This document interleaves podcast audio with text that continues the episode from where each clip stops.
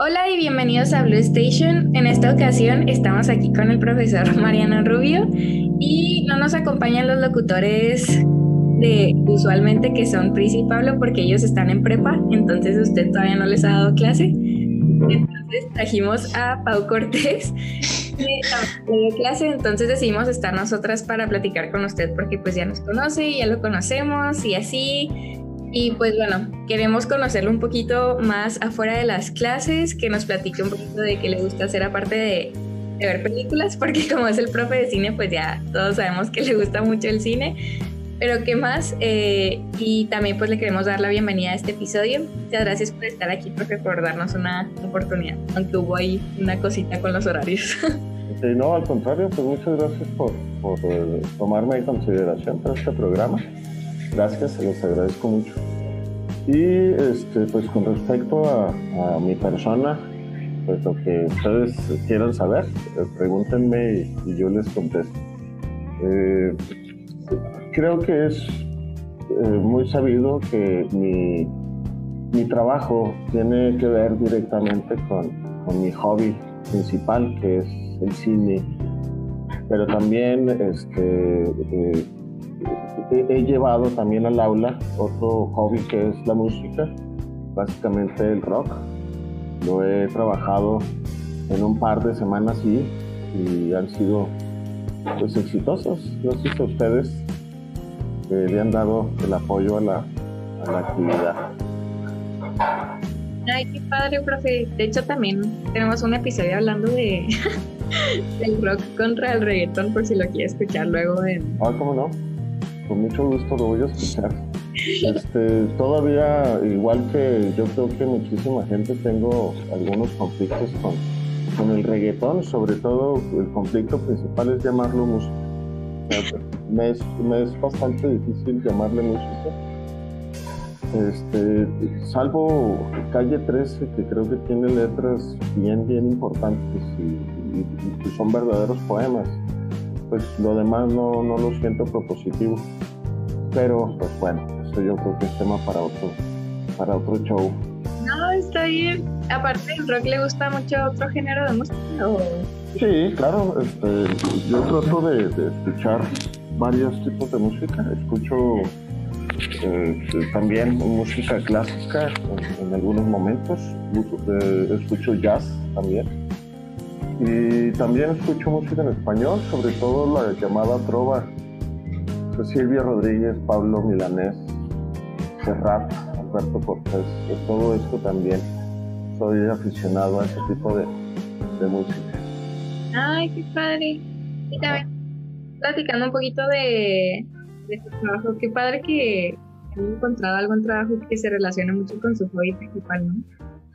Sí, eh, fíjate que desde hace buen tiempo eh, asumí eh, una parte que yo no quería, que era ser maestro. Este, como que yo veía la docencia como un trabajo este, para, para, poder ganarme la vida, pero pues, mi trabajo era ser escritor. Después me fui embebiendo más con, con, eh, la docencia y este, me di cuenta de que me gustaba mucho, que me gusta mucho enseñar y que me gusta mucho hacer lo que estoy haciendo. Tanto me gusta que eh, de alguna forma dejé relegado a segundo término el asunto de la escritura. Todavía escribo, pero ya no es mi principal, mi, mi principal oficio, vaya. Creo que soy más maestro que escritor y lo digo ya con orgullo. Ah, qué padre. Y cuando escribe, ¿qué escribe? Eh, escribo cuentos principalmente. Este, eh, ahora estoy con una novela. Tengo mucho tiempo con una novela. Espero que en algún momento pueda terminarla. Y eh, pues eso es básicamente lo que escribo. poesía no me atrevo a escribir. Me parece que es muy, muy difícil.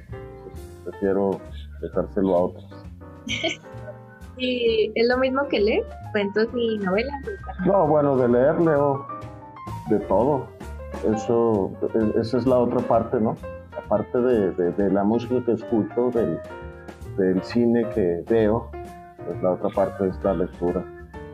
Eh, que también, aparte de ser hobby, pues es definitivamente mi, mi modus vivendi, mi forma de vivir. Ay, qué padre, profesor, que se fue por ese lado. Sí. Aparte como de estos hobbies que son el cine, la música, la favoritos, ¿tiene alguno otro que, que nos quiera compartir? Eh, pues eh, sí, eh, en algún momento lo que este, no puedo decir que en este momento lo sea, pero practiqué muchos años karate. He dejado de, hacerlo desde hace un buen rato. Este, y cada vez que lo quiero tomar otra vez, eh, algo pasa, me, duele el cuerpo, me enfermo. Como que dicen que hay una especie de, de, eh, momento eh, que, que hay una barrera entonces tú avanzas una semana, dos semanas y luego viene esa barrera que te impide continuar. Cruzando esa barrera ya vuelves a retomar tus ejercicios, ¿no? Pero entre más pasa el tiempo, esa barrera eh, ya no es de dos semanas, sino de tres, luego de cuatro. Pues ahora me ha tomado muchísimo, muchísimo trabajo retomarlo. Lo retomo y luego lo dejo, luego lo vuelvo a tomar luego lo vuelvo a dejar pero el karate podría ser el, otro el otro aspecto de mi vida que muchas veces no, no, no platico. Padre, sí, lo veo haciendo karate, la verdad. Pues, pues sí. karate. Y también, yo desde, desde que tuve clase con usted, le quería preguntar, como si, si no, no le pasa que por ejemplo, a nosotros nos platican un montón de, las películas que ve, que ha visto y así. ¿No llegó a un punto o ha llegado al punto donde siente que ver películas es más parte de su trabajo que de su hobby? Sí, más me pasa con la lectura que con el cine. Con el cine todavía este, me doy el tiempo de ver alguna película eh, que me gusta mucho, la vuelvo a ver porque la disfruto. Mi esposa me cuestiona mucho eso, ¿por qué me me regreso a las películas que ya vi, ¿por qué no busco nuevas películas? Yo creo que se debe mucho a eso, eh, al, asunto de, de, seguir disfrutando el, cine. Entonces vuelvo a ver las películas una y otra vez. Este, y las películas nuevas creo que sí las veo más en función de mi trabajo, o sea, tratar de indagar más. Y con la lectura, el otro día estaba platicando también con, con mi cuñada y le platicaba yo que este, hacía mucho tiempo que no tomaba un libro, lo leía por placer, por gusto.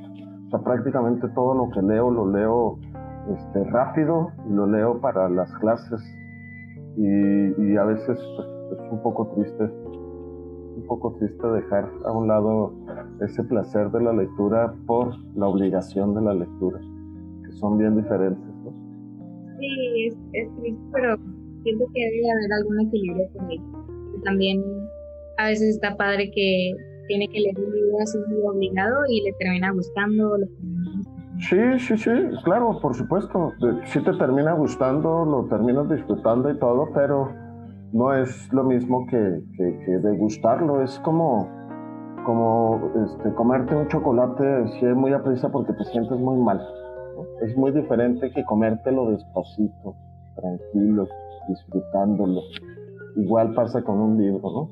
Sí, me, lo como así rápido y sí, me lo como todo, pero no lo disfruto igual. Es cierto que es una comparación. Sí. Bueno, ya, ya, que estamos hablando de dulces, le voy a hacer preguntas así ¿Cuál es tu comida favorita? Mi comida favorita es tan difícil como cuál es mi, mi, película favorita, mi libro favorito. Pero este, el otro día estuve pensando las hamburguesas. ¿En serio? Sí. Qué rico. Yo creo que no, no me aburre nunca comer hamburguesas. Mi esposa hace un pollo al curry que es delicioso, también me gusta ese mucho, pero ese no lo como tan seguido. Las hamburguesas sí puedo comerlas a diario. Qué padre. ¿Y algún postre favorito? Este, me gusta el mousse de limón uno que hacía mi mamá este, cuando estaba chiquito. Y me gusta una cosa que se llama pastel de, ángel, que es un pastel con, eh, con crema y mango o piña y, es así como húmedo y delgadito. También le dicen shortcake. Shortcake. Eso también me gusta. Pero no soy tan afecto a los postres. ¿eh? O sea, yo prefiero este, la comida salada más que el, postre. Ok, ok. No lo había escuchado. He, probado el pastel de mango y está muy rico, pero es Sí, ese me gusta mucho, que te digo. Profe, y a ver, ¿su animal favorito? El perro. ¿En serio? Sí. ¿Y tiene, ¿tiene uno? Tenemos dos. Este, eh, cuando nosotros nos casamos, eh, los dos teníamos perro y los dos queríamos este, tener siempre un perro. Mi perro cuando yo me casé se quedó en casa de mi mamá porque si me lo llevaba conmigo se moría mi mamá y se moría también el perro. O sea, estaban enamorados el uno del otro. Entonces mi, este, mi perro en ese momento se quedó con mi mamá, el perro de mi esposa se quedó en casa de sus papás. Y, y pasado el tiempo, pasaron seis años para que tuviéramos nuestro primer perro, un labrador. Eh, vivió cuatro años con nosotros, este, nada más nosotros tres. Luego vino otro, otro, otro perro a la familia, un labrador, chocolate, y ellos estuvieron juntos hasta el 2016, que se murió Mateo, y el, y el año pasado, que se murió Duna, la perrita, y ahora tenemos dos, este, y los dos son, son perros mestizos, adoptados. ¿sí? y, y Robin, y aquí están, comparten la vida con nosotros. Qué padre, profe. Muy bonita historia. Los perritos son encantadores, muy cariñosos. ¿Cómo no? Mm, ¿Tiene algún color favorito? Pues sí, sí tengo un color favorito, creo que es el azul. Este, pero también eh, me llama mucho la atención así los, los rojos, así chillantes, para verlos me refiero. El azul y el rojo me, me llaman, pero los, los rojos y los azules muy llamativos, así muy, muy chillantes. Me gusta mucho verlos. Mm, ¿Hay algún país que le gustaría visitar que sea su sueño? Sí, este, yo espero que no me tarde mucho. Este, quiero ir a, a, Francia para conocer el Museo Louvre y estarme ahí mucho tiempo. El Museo Louvre es, es, para mí muy importante conocerlo y ahí quiero estar un buen rato. Ay, qué padre. Y hablando de museos, ha, visitado los de aquí de Chihuahua, ¿no? Obvio. Ajá. ¿Cuál es su favorito de aquí o cuál es? Eh, yo creo que la Quinta Gameros. Mm. Me gusta mucho la Quinta Gameros. Está muy interesante, sobre todo cuando te dan el tour, los muebles, los fantasmas. ¿Usted cree en los fantasmas? Yo nunca he visto uno. Este, conozco gente que sí dice que sí, que sí ha visto. Eh, y también he tenido como, como situaciones extrañas en donde ocurren cosas. Y por otro lado, he visto a mis perros actuar de manera extraña de repente. Entonces, este, pues me cuesta trabajo decir que no creo, porque todo puede, puede ocurrir, puede pasar, pero yo no, no he tenido un encuentro así directo. Muy bien, Y casi todas las personas contestan eso, porque no están seguros, porque les han pasado cosas extrañas. Hay unos cuantos aburridos que sí dicen, no, no existen. No, no, pues yo no podría decir eso. De hecho, este, eh, el estudio de la filosofía va de la mano siempre con la ciencia y, en realidad la, filosofía tiene la función de estar siempre eh, cuestionando a la ciencia. Entonces, este, los datos científicos siempre van a estar alimentándose y creciendo y cambiando. La ciencia cambia, tiene que cambiar a fuerza. Entonces, no, no descartaría nunca la posibilidad de, encuentros paranormales, o sea, aunque la ciencia lo niegue, no podría yo negarlo. Puede, haber ahí la posibilidad de que haya claro. sí. esas sean las preguntas. Ahora ya le va a venir lo complicado. ¿Cuál diría usted que es su película favorita? Fíjate que tengo, tengo muchas, se te podría mencionar varias en este momento y, también creo que depende del humor en el, que, en el que se encuentra uno cada vez que le hacen esta pregunta. Yo pienso este, que la Guerra de las Galaxias, Star Wars, el episodio 4, eh, ha sido muy importante porque yo creo que con esa película, a los siete años, empecé yo a seguir el cine este, me, atrapó de tal forma que yo ya no quería salir de las salas, ¿no? Esa puede ser una de mis películas más importantes. Pulp Fiction, por la manera en la que está narrada la historia, creo que también resultaría una de mis películas importantes. Cinema Paradiso, una película italiana de 89, también resulta muy importante para mí porque me identifico mucho con el personaje central. Este,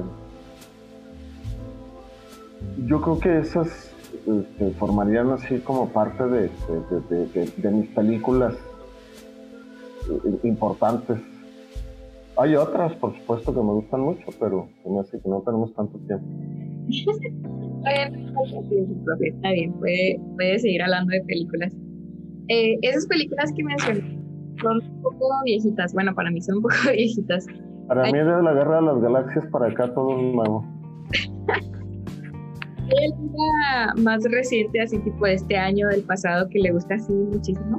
Claro, Parásitos, me encantó Parásitos. O sea, este, ahí sí voy con, con, todo el, con toda la bola, voy con toda la masa. es una obra de arte en toda la extensión de la palabra. Me encantó la película.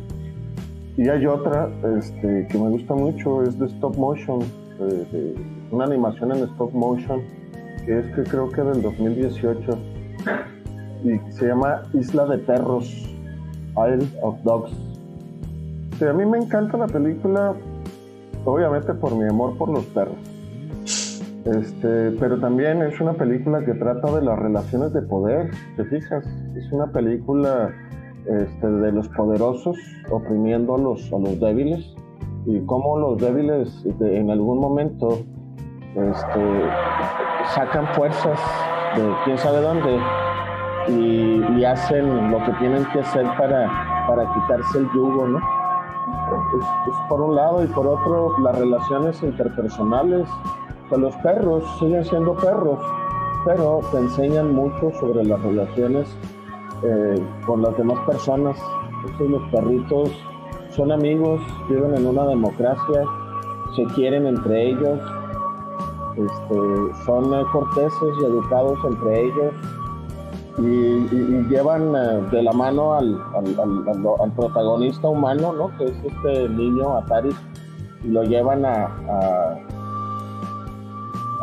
pues, a, cumplir su cometido, que es encontrar a su perro que, está en la isla.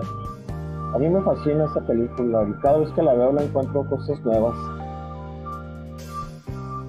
soy fan de, él, de, Wes Anderson, del director. Pero este, esta película me, me, llevó hacia las alturas. Me encanta la película. La puedo ver y ver y ver y ver. Ay, qué bonito y qué oportuno, porque justo el otro día Pau me estaba diciendo. Ya le resolvió su duda. Y la otra pregunta difícil, pues, es: ¿cuál es tu libro favorito?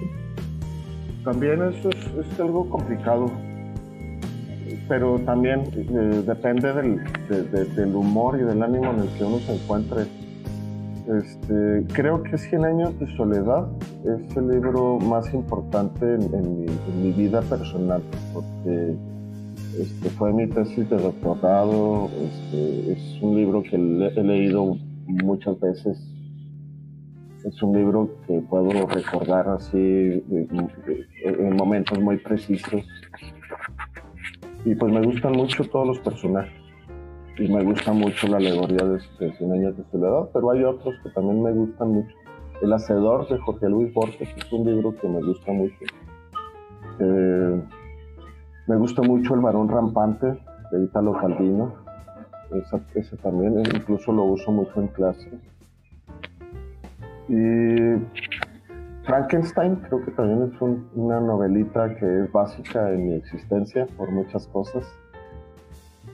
Y otro libro de Miguel de Unamuno que se llama Niebla, que tiene mucho que ver con la manera en la que yo escribo también.